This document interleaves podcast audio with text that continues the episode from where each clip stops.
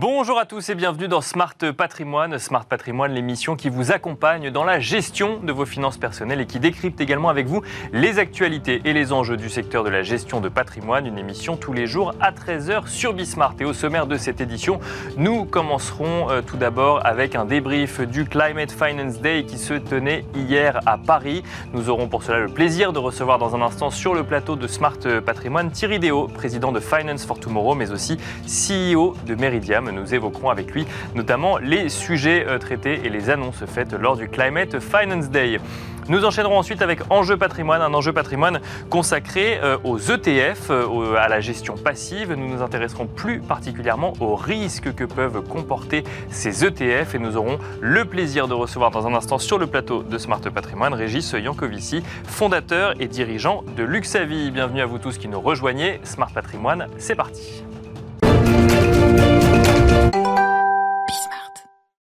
Et nous commençons tout de suite avec euh, un bilan du Climate Finance Day qui se tenait hier à Paris. Et nous avons pour cela le plaisir de recevoir sur le plateau de Smart Patrimoine euh, Thierry Déo. Bonjour Thierry Déo. Bonjour. Bienvenue sur le plateau. Vous êtes président de Finance for Tomorrow, CEO de Meridiam. Donc euh, hier se tenait le Climate Finance Day. Qu'est-ce qu'on peut en retenir, Thierry Déo Alors d'abord, ce Climate Finance Day, c'est un Climate Finance Day charnière parce qu'on est à mi-chemin entre euh, la COP 21 et les objectifs de 2030. Bien sûr. L'agenda 2030. Et donc, c'était l'occasion pour nous d'essayer de susciter une accélération en parlant surtout des solutions.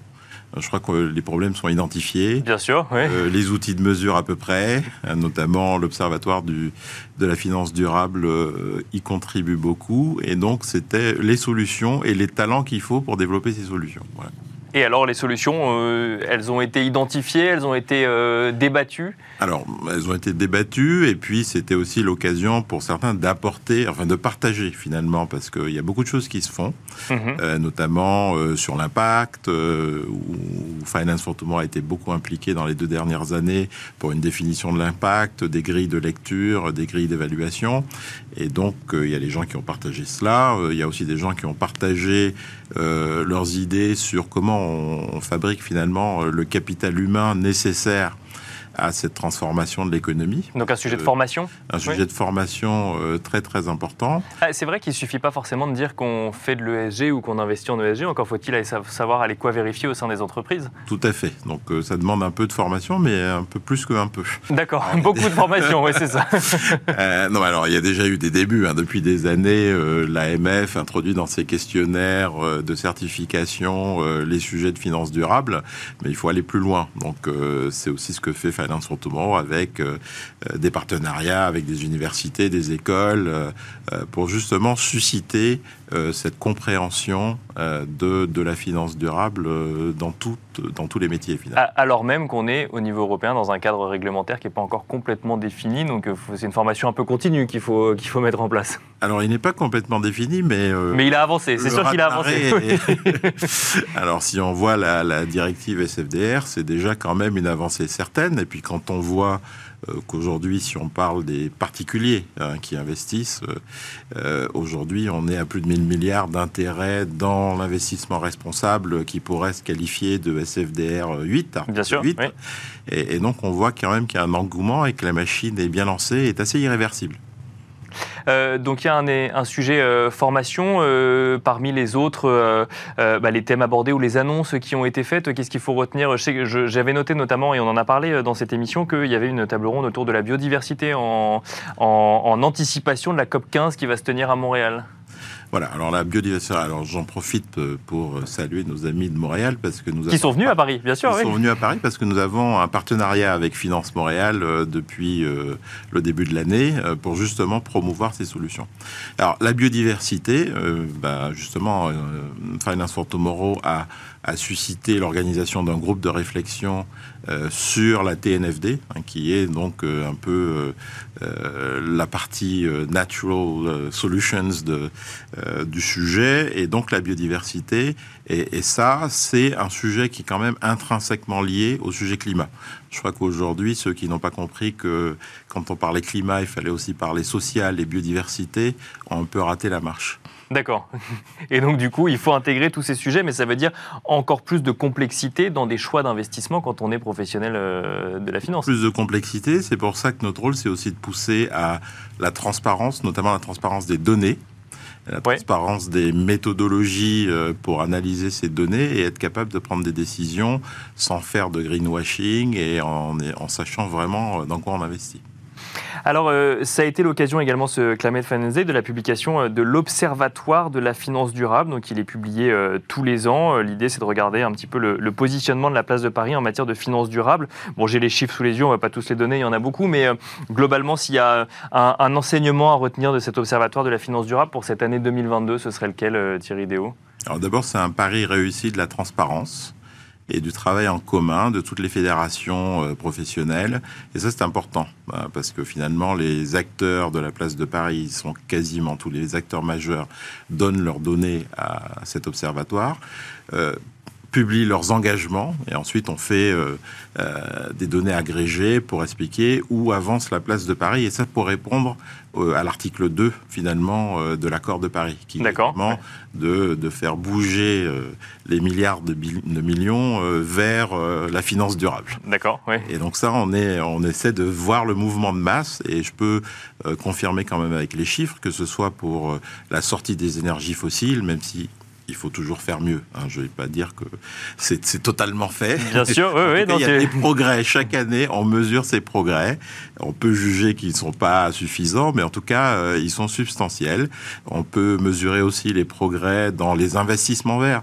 En général, on est d'année en année sur plus de 30%. Et on, parle quand même euh, de dizaines de milliards euh, par rapport à ce que gèrent les acteurs français. donc moi, je suis plutôt optimiste, même s'il faut rester exigeant pour que euh, ça s'accélère plutôt que la pente reste la même. Voilà. Euh, alors effectivement, euh, donc l'idée c'est de réunir un petit peu toute la place financière parisienne. On entend souvent, que ce soit sur le sujet financier ou autre d'ailleurs, que ça ne va pas assez vite. justement, cette année charnière pour le Climate Finance Day, du, du, fait des échanges que vous avez pu avoir avec les professionnels que vous avez rencontrés. vous trouvez vous que ça va pas assez vite ou au contraire qu'il y a toute une transformation qui est en marche qu'on n'identifie pas forcément? Moi, je crois qu'il y a une vraie transformation en marche, c'est-à-dire qu'aujourd'hui le sujet n'est plus discuter comme euh, une nécessité. Voilà, c'est euh, les faits sont là, euh, tout le monde a mis des moyens y compris euh, ceux qui sont euh, le plus critiqués, euh, comme la BNP, qui met des centaines de personnes sur ces sujets dans son institution pour y travailler. Donc, mais ça ne peut pas se faire de façon immédiate parce que ce sont des sujets complexes. Comme je dis, la donnée est souvent complexe à traiter. Alors, c'est pas une excuse, hein, c'est que bah, le, train est parti, mais il faut qu'il prenne de l'élan et de l'accélération. Bah, vous parlez de la donnée complexe à traiter. Ce que j'entends souvent dans l'émission, c'est que parfois elle est complexe même à récupérer. Et, euh, donc en fait, on se base finalement sur des dires plutôt que sur des actes pour investir dans telle ou telle entreprise, puisqu'on n'a pas la donnée pour vérifier que, que c'est tenu. C'est pour ça que le, dialogue entre les entreprises et euh, la finance est essentiel, parce que la finance est là pour aider les entreprises à transformer notre économie finalement. Et c'est un dialogue. On a eu par exemple euh, en juin un colloque avec le PE, Entreprise pour l'environnement et Finance for Tomorrow, autour de la biodiversité, mhm. pour, pour déjà partager la vision commune qu'on pouvait développer euh, ensemble. D'accord. On n'avait pas forcément la même. euh, et ensuite, justement, faciliter cet échange de données euh, qui permettent aux entreprises à la fois de comprendre où aller dans leur transformation et à la finance de les aider à aller dans cette transformation. Alors, on a mentionné hein, tout à l'heure effectivement une délégation qui venait de Montréal, euh, donc euh, au Climate Finance Day. On a reçu effectivement le président de cette, de cette fondation euh, dans, dans l'émission, enfin de cette délégation, pardon, dans, dans, dans l'émission, avec cette idée qu'il y avait un échange de bonnes pratiques. C'est-à-dire qu'on ne fait pas les, mêmes, les choses de la même façon de part et d'autre de l'Atlantique, mais il y a une idée d'échanger les meilleures idées de part et d'autre, c'est ça? Tout à fait. Et puis ça permet aussi de développer alors, c'est idéalement, si on a les, mêmes méthodos à terme euh, pour voir les choses, c'est quand même mieux parce qu'on sait que les flux financiers, ils ne restent pas sur le territoire français, ils circulent. Ils circulent et ils circulent beaucoup. On est quand même euh, sur des flux assez mondialisés et c'est quand même mieux si on essaie de voir les choses de la même façon euh, à terme avec les places financières. Ce qui n'est pas le cas aujourd'hui pour le coup. Parce que les mais les principes ne sont pas ne sont pas éloignés. Les régulations sont les, les, règles et les normes imposées par les États. c'est vrai que l'Union européenne et la France sont très en avance par rapport à certains autres pays, mais ça ne veut pas dire qu'ils ne peuvent pas rattraper.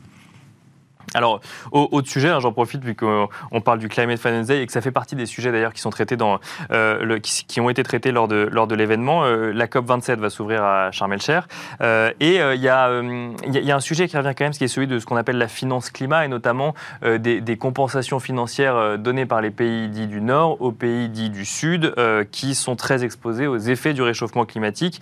on parle de 100 milliards de dollars par an promis à ces pays-là. Et on se rend compte que bah, euh, les pays dits du Nord ont du mal à les trouver pour ensuite les euh, euh, donner aux, pays dits du Sud. Comment, où, est-ce que ça bloque selon vous? Alors, c'est pas, pas vous, hein, mais où est-ce que ça bloque selon vous en tant qu'observateur du sujet? Il y a, deux, obstacles majeurs en fait à, à, ce, à ce transfert. L'un, c'est que bon, faut être franc, les promesses ne sont pas toujours tenues. De ce côté-là, la France tient bien ses promesses, mais les autres pas forcément. Bien sûr. Euh, de l'autre côté, il y a une vraie capacité. Euh, il y a une vraie incapacité à consommer ce qui est, euh, ce qui est vraiment délivré, parce qu'on le sait, les investissements dans ces pays euh, du Sud, des fois, ont d'autres obstacles comme le droit des affaires, comme euh, un certain nombre parce que c'est pas que de l'investissement public, hein, c'est de l'investissement à la fois public.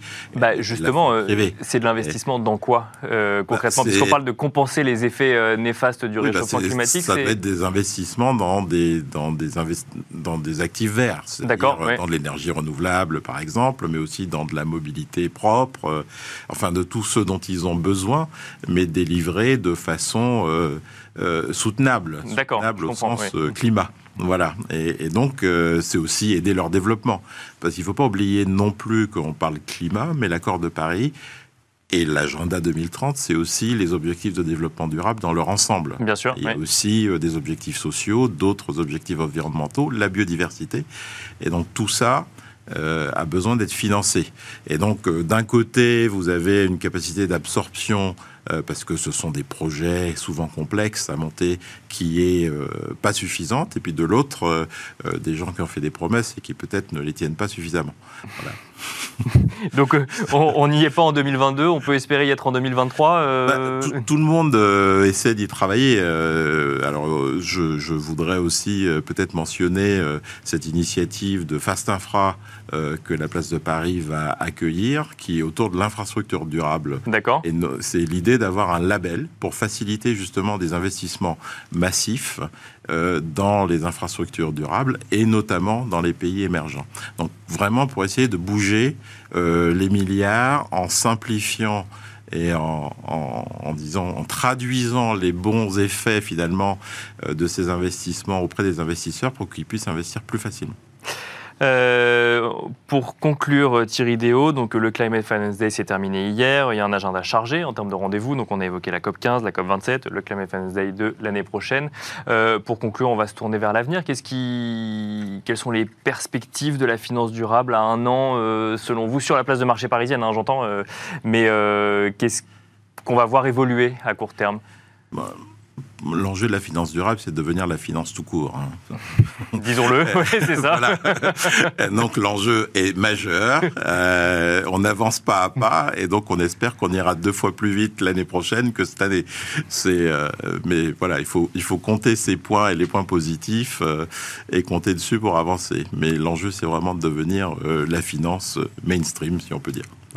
Merci beaucoup Thierry Déo d'être venu sur le plateau de Smart Patrimoine. Je rappelle que vous êtes président de Finance for Tomorrow et CEO de Meridiam. Merci beaucoup. Merci. Et quant à nous, on se retrouve tout de suite dans Enjeu Patrimoine.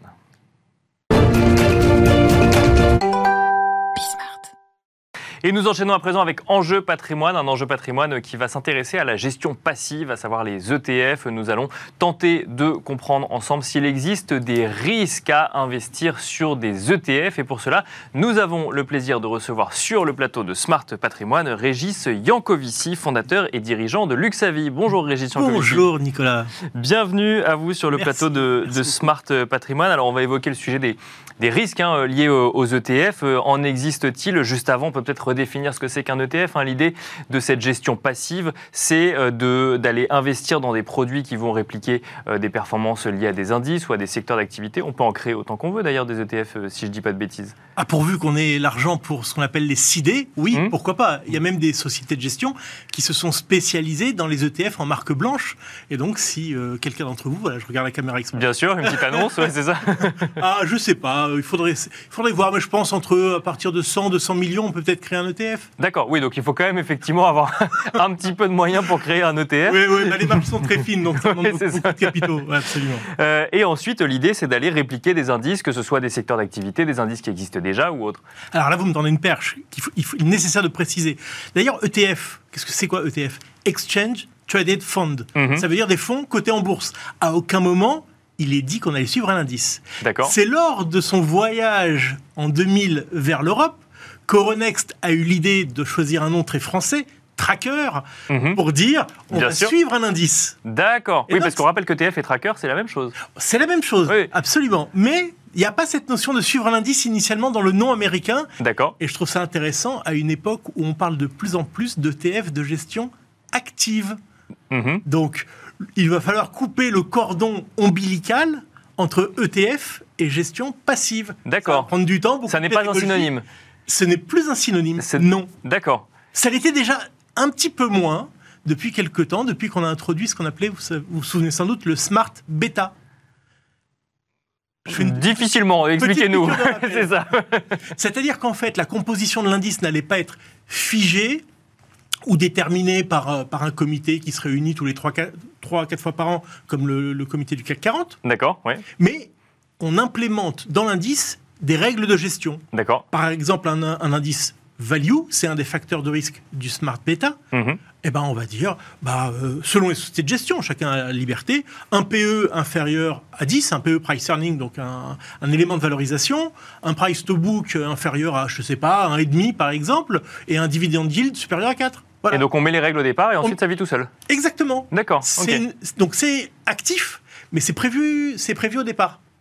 Et donc la prochaine, euh, prochain étage de la fusée ETF, c'est d'insérer, enfin de ne pas avoir de règles. En fait, ça se fait déjà aux États-Unis. D'accord. C'est un grand succès aux États-Unis. C'est en train de venir en Europe. Et donc là, ça deviendrait une sorte de gestion active, mais via des ETF. Exactement. Et c'est une révolution. Ça change tout. Ça change tout parce que vous avez un véhicule qui est plus performant. Je ne parle pas de performance financière, je parle de performance de, souplesse, de liquidité, d'utilisation. Et en même temps, si vous croyez à la gestion active, vous pouvez accéder à la gestion active. Quand on parle d'ETF et qu'on fait le synonyme avec de la gestion passive, même si j'ai bien compris qu'il ne faut plus le faire et j'arrêterai de le faire après cette émission, euh, il y a, on, cherche toujours le risque quand on investit quelque part. On cherche de comprendre où est le risque. Euh, généralement, le risque identifié quand on investit sur un produit financier qui va répliquer ou non un indice, ou en tout cas suivre un indice, on se dit, bah, si l'indice baisse, je vais perdre de l'argent et puis ça va s'arrêter là. Non, vous nous dites qu'il y a d'autres risques à prendre en compte. Alors, il y a plusieurs choses à prendre en compte qui sont pas réellement attaché au produit en lui-même, mais plutôt à son utilisation ou à sa compréhension, euh, sa, mécompréhension.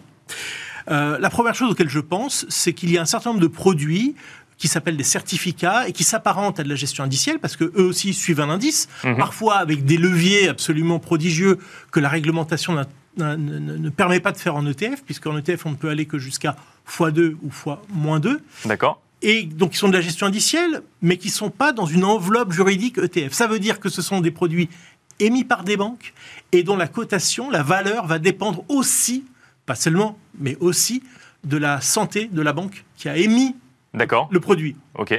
Et donc, si la banque, euh, je ne sais pas, j'ai pas regardé les produits Crédit Suisse il y a, il y a quelques semaines, mais il est possible qu'on ait vu d'un écartement des spreads sur ces produits-là, ce qui n'arrive pas avec des ETF. Voilà. Parce que, euh, en fait, on revient sur ce sujet de confusion entre euh, suivre un indice et investir dans un ETF. C'est ça? Non, entre, la confusion, elle est dans l'enveloppe. Oui, c'est ça. Donc en fait, on pense que comme ça va suivre l'indice, c'est forcément un ETF, alors qu'en fait, on est sur un, on est sur un autre produit. C'est ça, D'accord. Absolument, absolument. Le, deuxième point, c'est cette histoire de levier. Euh, bon, on a fait beaucoup et tout le monde fait beaucoup de pédagogie là-dessus, mais je voudrais en, remettre. Bien sûr, non, mais bien sûr, bien sûr, bien sûr. C'est quand vous avez un, un, ETF à levier, le, le contrat, c'est que, euh, allez, prenons un, x2. Mhm. c'est que lorsque l'indice fait 1%, l'ETF en fasse 2. Bon, logique. Mais c'est un contrat quotidien. Lorsque vous capitalisez jour après jour cet effet-là, vous arrivez à la fin du mois, vous n'êtes pas. Si, l'indice. alors, je vais prendre des chiffres, puisque j'ai préparé des chiffres. Bien sûr, dites-nous, dites pour qu'on comprenne bien, effectivement. donc là, on parle du levier. Oui. Allez, du, levier, j'ai pris un, double bear. Double bear, donc là, c'est fois moins 2. L'indice gagne 2, le double bear en perd 4. D'accord. Quotidiennement. Depuis le début de l'année, le CAC a perdu 15%. Le double bear, donc on se serait attendu qu'il en gagne 30. Oui, bien sûr, jusque-là, je suis. Ouais. Mais pas du tout, il en gagne 14. Alors là, il va falloir nous expliquer. Alors, l'explication, on va essayer de s'accrocher. Euh, je, vais, lire et calculer en même temps. Vous prenez, vous êtes en basse 100. Oui. D'accord? Prenons un indice qui gagne 5%. D'accord? Donc, votre double vert se retrouve à 90. Vous avez fait 10, moins 10. Bien sûr. 10%. Et l'indice est à 105. La journée suivante, l'indice perd 10%. D'accord? D'accord. Donc, il passe de 105 à 95 à 94,5, D'accord. 95 à peu près, et votre ETF, qui lui part de 90, gagne 20%. Ça fait 108. Arrivé les courses, vous avez un indice qui est à moins 5,50 et un double à plus 8 et pas à plus 11. D'accord, puisqu'en fait, on recalcule sur. Euh, oui, c'est remis à niveau. Euh, bien sûr. Recapitulation. D'accord, je comprends. Oui, on recalcule sur la valeur d'hier, entre guillemets, ou de la valeur du jour. C'est ça, le, contrat, c'est de dire c'est le double, ou moins, moins, deux fois, le moins deux fois. Bien sûr. Euh, tous les jours. Donc, il y a des faits de capitalisation qui s'entraînent, et plus vous, portez longtemps ce produit-là, plus vous avez des risques de vous détacher de, ce que vous imagineriez faire. D'accord. J'ai vu des cas où on avait des indices en forte baisse et où le bear ou le double bear était en baisse également.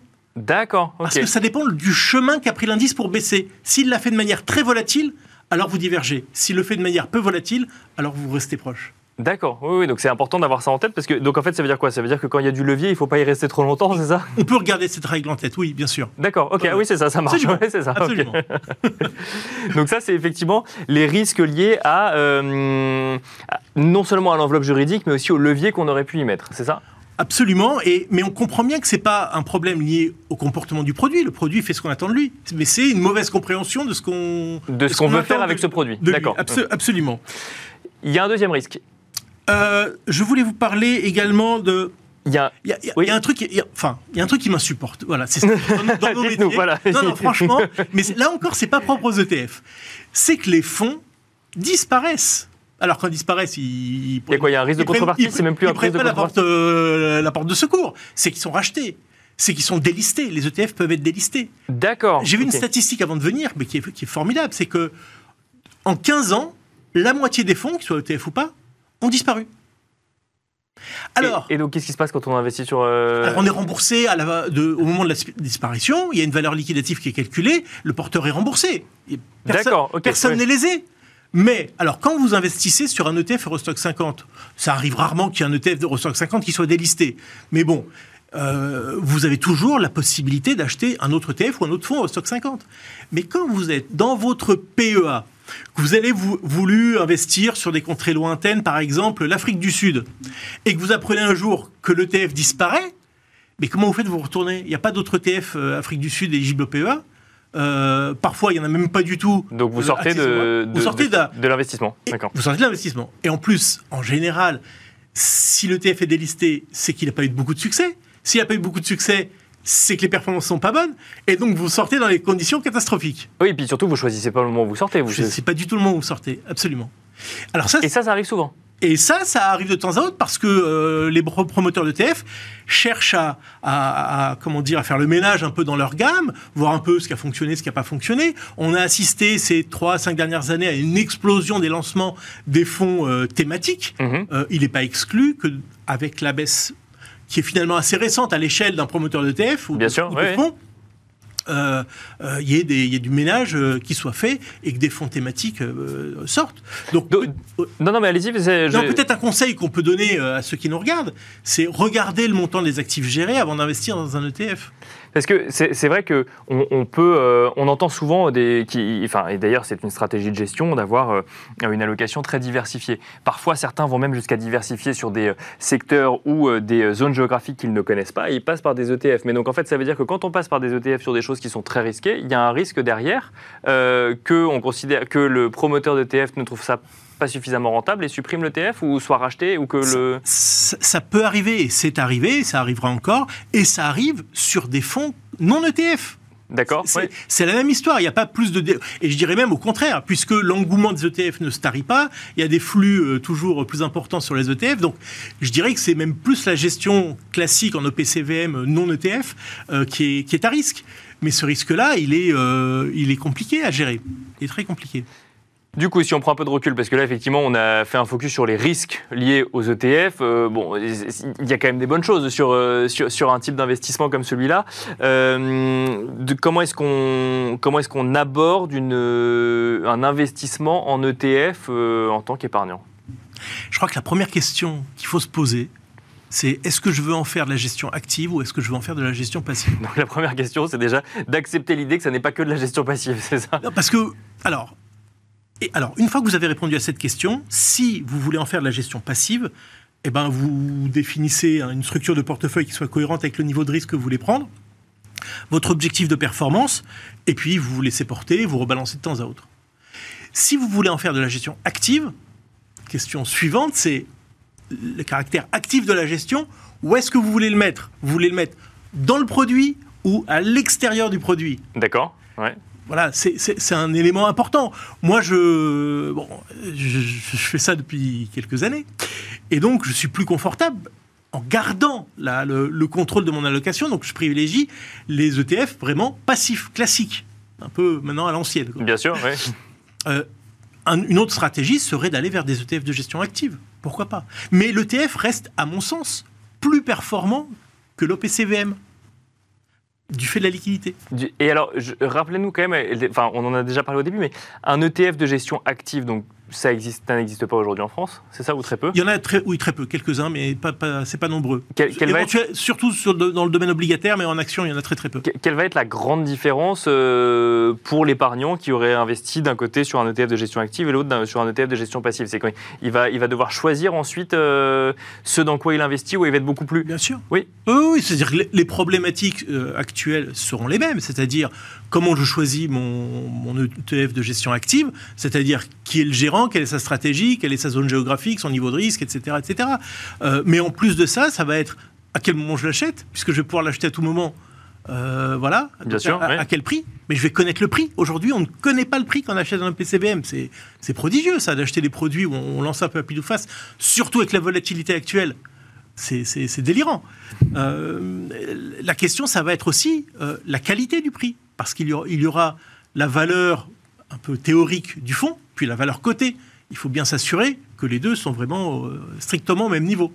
Eh bien, on va finir là-dessus. Merci beaucoup, euh, Régis euh, Yankovici, d'être venu sur le plateau de Smart Patrimoine. Je rappelle que vous êtes fondateur et dirigeant de Luxavi. Merci à vous également de nous avoir suivis. Et je vous donne rendez-vous très vite pour un prochain numéro de Smart Patrimoine sur Bismart.